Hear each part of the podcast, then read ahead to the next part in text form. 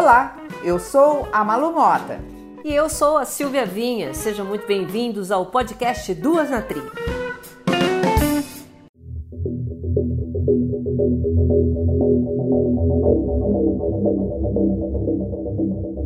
A palavra vírus nunca foi tão pronunciada. O Bill Gates, em 2015, ele fala das ameaças globais e que ele dizia: é, na minha infância a gente tinha medo de uma guerra nuclear e atualmente tem-se medo de uma pandemia. Nós somos aqui um berço para novas variantes. E o controle ele vai ficando cada vez mais difícil. Eu vou usar máscara pro resto da vida. Nesta edição, nós vamos falar sobre evolução viral, um tema que ganhou muita popularidade durante a pandemia. Pois é, Malu, o novo coronavírus fez a gente prestar atenção nesses micro-organismos que estão sempre presentes no ambiente. Além do tamanho minúsculo, os vírus são definidos como organismos que não são formados por célula, porém necessitam hospedar uma célula para se reproduzirem falando assim pode parecer inofensivo, mas é só lembrar que um vírus provocou uma paralisação mundial para concluir que eles são sim uma ameaça real, Silvia. É, e para falar sobre esse tema, recebemos aqui no nosso Duas na Tri Fernando Ananias, médico veterinário, doutor em biologia e professor na Unip. Fernando, muito obrigado pela sua participação aqui, viu? Olá, Malu. Olá, Silvia. Eu que agradeço o convite para participar do programa de vocês e discutir um assunto que nada mais, nada menos é o assunto do momento. Já que estamos em meio a uma pandemia causada por um vírus, é muito importante que nós possamos esclarecer mais alguns aspectos relevantes ao que se fala sobre vírus. Muito obrigado. Obrigada a você, Fernando. E eu queria começar te perguntando o seguinte: a descoberta do novo coronavírus mudou a forma como a gente fala de ciência, Fernando? Com certeza, Malu. A ciência ela teve um salto muito grande, principalmente quando a gente pensa na população em geral nós é, passamos a discutir alguns aspectos como tratamentos, os, se os antivirais funcionam, se não funcionam. Uh, a questão da vacina, muitas pessoas tinham dúvida se o fato dela ter sido desenvolvida muito rapidamente, alguma etapa de, teria sido suprimida. Ou seja, as pessoas começaram a discutir um pouco mais a questão da ciência da pesquisa por trás do evento propriamente.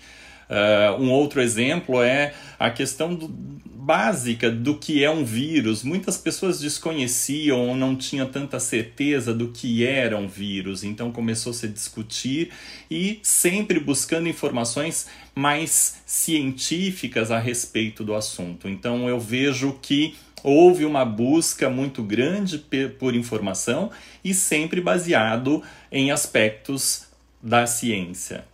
Nada como um biólogo, né, para tirar todas as dúvidas da gente.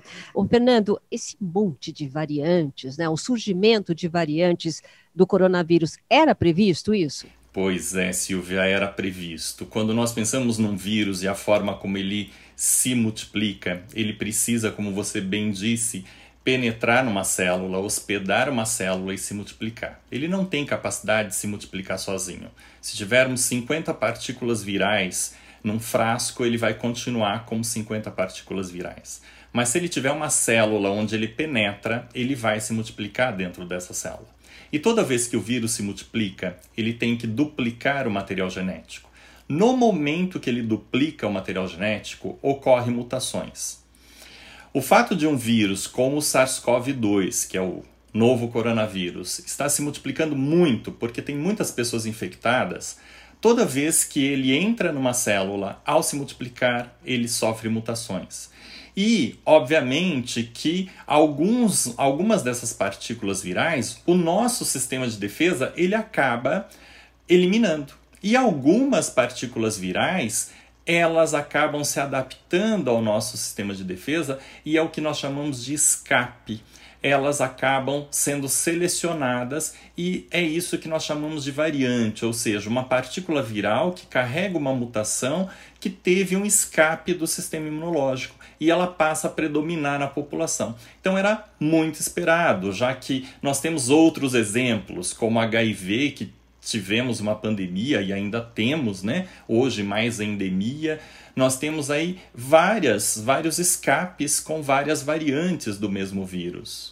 Nossa, nunca se ouviu falar tanto, né, Fernando, da acho que a palavra vírus, né? Nunca ela foi tão pronunciada. Agora, você tocou nesse assunto aí, por exemplo, de outras doenças. Eu queria entender o seguinte: como essas variantes afetam a saúde pública? E, assim, é, dá para prever uma campanha anual de vacinação, por exemplo, similar à da gripe? Bom, as variantes, elas afetam a saúde pública porque o controle ele vai ficando cada vez mais difícil. Nós aqui do Brasil e outros países como uh, a Índia, México e outros onde a infecção ela não está totalmente controlada, nós somos aqui um berço para novas variantes. E se surgir uma variante que tenha um escape do sistema imunológico muito efetivo, vai aumentar o número de casos da doença, vai aumentar o número de hospitalizações e, obviamente, que a gente vai ficar na mesma. Nós vamos voltar numa estaca zero. As vacinas passam a não, a não funcionar e assim por diante. Uh, é, é óbvio que quando a gente pensa em, em uma vacina, para o vírus, hoje nós temos várias vacinas funcionando com uma eficácia e uma efetividade boa, mas uh, Volto a dizer, se houver uma mutação que gere uma partícula viral que seja uh, uma partícula que tem um escape do sistema imunológico, essas vacinas deixarão de existir. Futuramente, o, o que você chamou a atenção é muito plausível. Nós deveremos ter uma situação similar ao que nós temos para a gripe. Anualmente, um reforço vacinal Uh, ou até mesmo uh, uma vacina uh, com antígenos diferentes do mesmo vírus, para que nós tenhamos um controle imunológico. Então, o que se espera é que tenhamos essa situação, semelhante à influenza, anualmente um reforço com antígenos diferentes e a situação controlada. Ô, Fernando, mas a preocupação que a gente tem é assim, nesse momento a gente está tomando vacina, né? São vacinas diferentes, mas são as vacinas que a gente tem aí agora. É dizer, é, com essas variantes, né, as variantes elas apresentam um risco maior que o vírus original, quer dizer, os sintomas são diferentes e vão ter que. Existe a possibilidade de, de ter uma vacina que englobe todos esses variantes? Sim. Então, primeiro, as variantes, elas uh, são, são partículas virais que conseguem se safar do sistema imunológico. Então, o sistema imunológico ele não consegue eliminar, elas é, é, driblam o sistema imunológico, elas prevalecem naquele indivíduo e ele transmite essa variante para outra pessoa. Essa variante na outra pessoa, ela continua se multiplicando, uh, mutações ocorrem e se ela continuar escapando, ela vai passar para uma terceira pessoa e assim sucessivamente.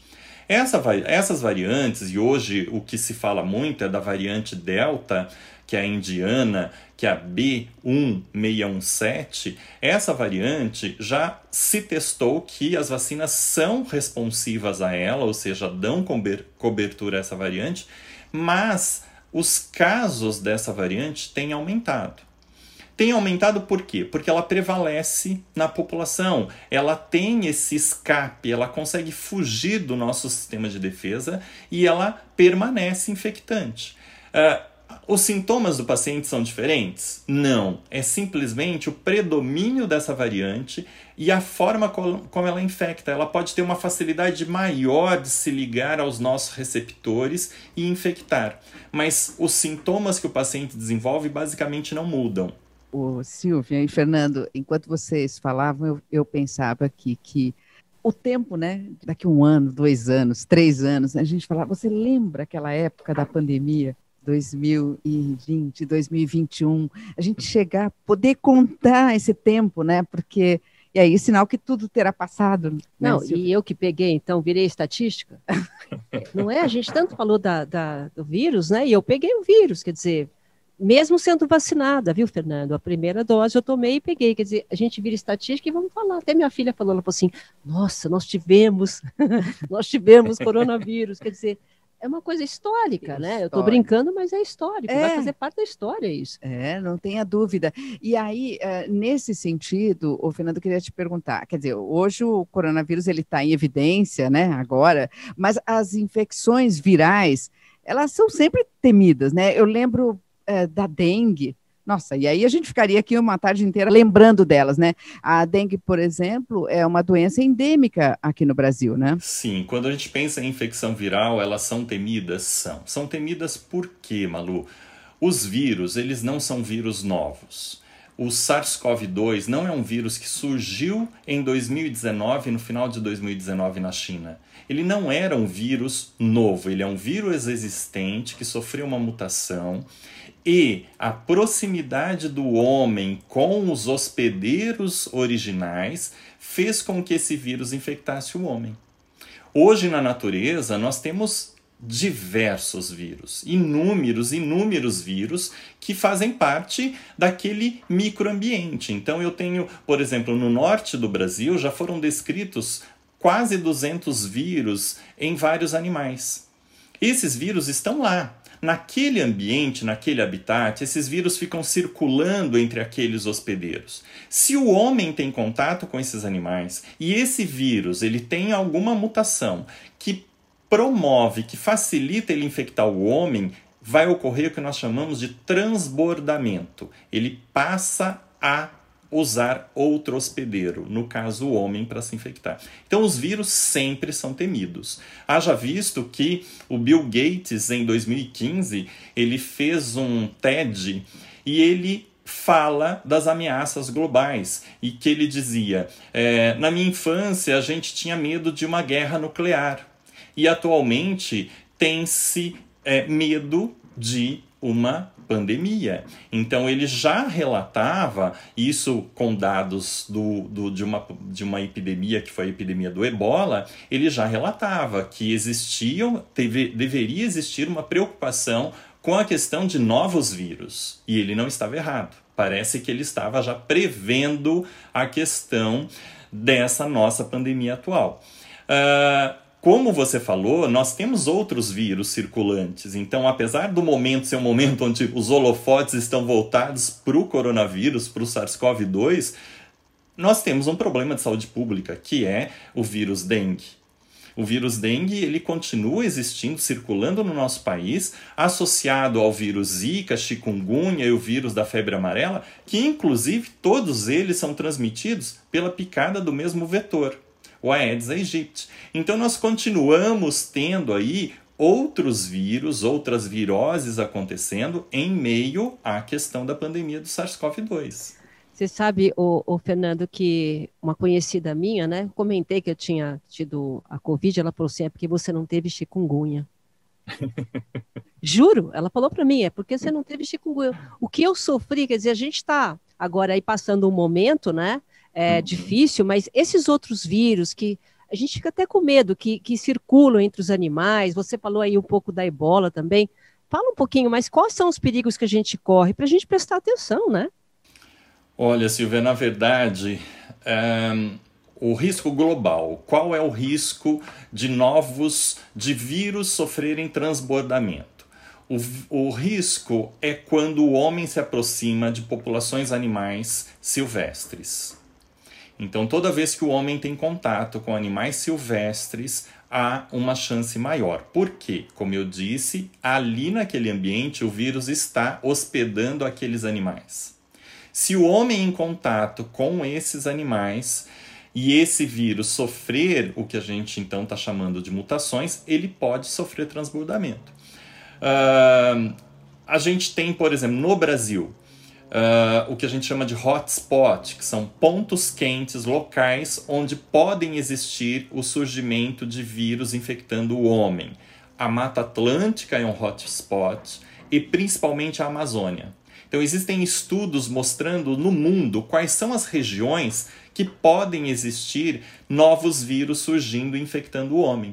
Uh, a devastação da, da Amazônia que, que ocorre frequentemente. Essa devastação é uma forma de expor o homem ao contato com animais que são portadores de vírus e assim nós termos esse contato. Fernanda, eu queria lembrar aqui de um outro vírus, né, que foi o vírus Ebola, né? Como é que ele foi controlado, Fernando? Bom, o vírus Ebola, na verdade, Malu, até hoje nós temos casos existindo. Controle, controle, controle não foi feito 100%. A região do Congo, do Zaire, lá na África, é uma região endêmica. Vira e mexe, nós temos vários surtos ocorrendo. Esse vírus, na época que ele surgiu e que houve então alguns casos fora do continente africano, uh, o controle foi feito principalmente por vigilância epidemiológica inicialmente. Haja visto que eh, na África o trânsito de pessoas desses países Zaire e Congo não é muito grande, então ficou mais simples do que, por exemplo, comparado ao SARS-CoV, a China quando iniciou, já que é um país que tem um trânsito de pessoas muito grande. Então, logo houve a, a, a chegada do SARS-CoV em vários países. No caso do ebola, esse vírus ele chegou lentamente a alguns países. Foram alguns casos em alguns países. Uh, quando positivava o paciente, ele já era deixado em quarentena e todos os contactantes desse paciente eram também quarentenados. Uh, isso fez com que ocorresse um controle maior. E também tem que levar em consideração que o ebola, a transmissão não é via aérea, a transmissão é a partir de contato direto com a pessoa, com secreções da pessoa contaminada. Então a, a, transmissão ela é um pouco mais difícil, eu diria, do que o SARS-CoV, correto? Uh, naquele momento, além desse, dessa vigilância sanitária que foi feita controlando os casos, vários estudos ao longo do tempo foram desenvolvidos e hoje tem-se vacinas para o ebola. Então, existe uma vacina que é usada nessas regiões endêmicas apenas. Então, lá no Congo, lá no Zaire, existe um tratamento com base de anticorpos monoclonais que foi recentemente aprovado e que também se usa no tratamento dos pacientes. Mas, voltando à sua pergunta, controle exatamente não foi feito, mas fica aí a dica para nós. O controle agora é feito via vacina. É isso aí, professor. É, na sua página no Instagram, você divulga dados sobre doenças e tratamentos. Essa é uma forma de aproximar a ciência do público? Pois é, Silvia. A minha página no Instagram ela mudou recentemente. Uh, até fevereiro, o meu Instagram era de um perfil pessoal, como a maioria das pessoas. Mas eu vi a necessidade, primeiro, de divulgar um pouco mais a ciência, porque além de professor, eu, eu queria atingir um público maior. Uh, e os meus alunos sempre me deram muito, muito apoio. Eles me diziam: professor, você tem que montar uma página, você tem que ser um youtuber. e eu acabei é, associado à minha inquietude e a, essa, a esse retorno dos alunos eu acabei montando um perfil mais voltado para divulgação científica. Então hoje eu posto, meus posts são pequenos filmes. Nesses filmes é, é, com menos de um minuto, eu passo uma determinada informação e é muito interessante. Eu iniciei com cerca de mil seguidores, hoje eu estou quase atingindo 10 mil seguidores. Tenho aí uh, seguidores que variam de 18, 16 até 60, 70 anos. Uh, muitos alunos de várias instituições do Brasil todo e as pessoas interagem demais. É muito interessante porque elas uh, têm dúvidas, elas me perguntam no, nos próprios comentários da postagem ou até pelo direct e a interação é muito interessante. E eu percebo que uh, o meu objetivo, que é levar conhecimento, é, está sendo atingido dessa forma e eu estou bem contente com o retorno. Isso que é porque a ciência está na ordem do dia, como você gosta de falar, né? Ô, Silvia, e não todo só... mundo tem pergunta para fazer, maravilhoso. Tem e sabe, hoje eu me pego escutando podcasts de infectologistas. É. Isso, se você pensar há um ano e meio atrás, eu não tinha menor interesse, por isso não passava pelo, pelo meu front hoje super interessada, até terminologias que eu uso, eu vejo que eu estou falando de ciência. E nesse sentido, o Fernando, eu queria te perguntar: será que as pessoas estão mais interessadas em temas correlatos ou temas relacionados à saúde, Fernando? Sim, como você própria relatou, acho que as pessoas em geral elas estão mais voltadas às questões da saúde humana, elas querem saber mais, buscar, elas estão buscando mais conhecimento e elas estão preocupadas com fonte, inclusive. Se a fonte é segura, se a fonte não é segura. Uh, eu percebo nas minhas postagens, eu percebo nas pessoas que têm dúvidas e que me procuram porque uh, elas querem saber não só sobre a questão do, do da, da, da Covid-19, da infecção pelo SARS-CoV-2, mas em geral. Quando eu posto um vídeo sobre refluxo gastro, gastroesofágico, elas querem saber. Quando eu posto alguma coisa sobre, uh, esses dias atrás eu postei sobre o uso do uh, AS para uh, afinar o sangue que é uma expressão que as pessoas usam. Ah, o meu avô usa S para afinar o sangue. O que é o afinar o sangue? Então, quando você clareia uma, uma frase que é bastante popular, de uma forma conceitual, a pessoa, puxa, que legal, então é isso que acontece. Então eu percebo que as pessoas elas estão cada vez mais preocupadas com uh, as explicações dos fatos, dos fatos científicos, e elas também se preocupam com a fonte. Então, muitas vezes eu já tenho artigos científicos de antemão, porque algumas pessoas me procuram a partir da minha postagem perguntando: mas professor, e isso, isso, será que tal coisa tem alguma coisa assim a ver com aquilo? E eu já sei que eu preciso encaminhar um artigo para essa pessoa ler.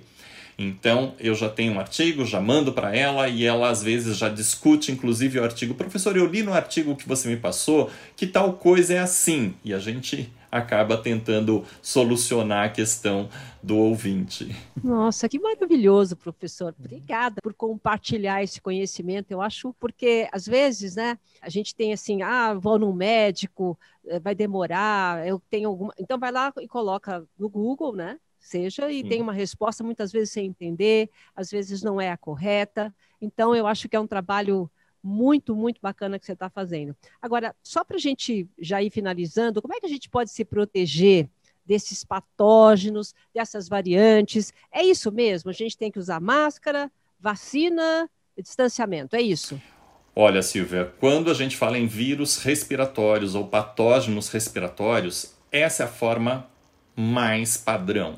Haja visto que na pandemia de influenza em 1918, se você pegar relatos, inclusive de jornais da época, uh, os, o, as formas de prevenção eram essas. Era você usar máscara, era você fazer higienização das mãos, era você se manter distante das pessoas.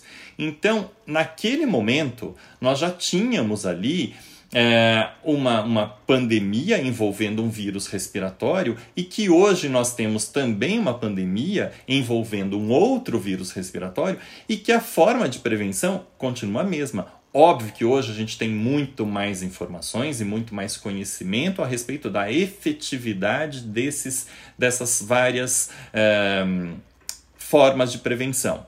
Então, quando falamos em máscara, por exemplo, o uso da máscara é imprescindível é imprescindível que você use uma máscara para evitar que as gotículas da saliva sejam expelidas. E eu tenho, inclusive, lá no meu Instagram, no meu perfil, um post mostrando um filminho da pessoa com máscara e sem máscara, com, as diferentes, com os diferentes tipos de máscara, e ele fazendo a eliminação das gotículas quando fala ou quando tosse. E você percebe claramente que a máscara segura muito. Né? Portanto, você evita que você contamine a outra pessoa. E se a outra pessoa estiver usando, evita que te contamine. Então, a máscara é uma condição sine qua non. Óbvio que eu tenho que ressaltar aqui: aquelas pessoas que usam máscara no queixo ou que usam máscara apenas na boca, deixando o nariz de fora, eu sinto muito, mas a efetividade cai demais. Vai quase a zero correto? O distanciamento social é um, é um, é um outro aspecto extremamente importante, principalmente quando a gente pensa de locais pouco arejados. Locais pouco arejados, com pouca ventilação, distanciamento social é imprescindível. Se você está num local mais arejado, é, isso é muito importante. A ventilação ela consome essas gotículas. Né? Então você tem uma menor transmissão do vírus.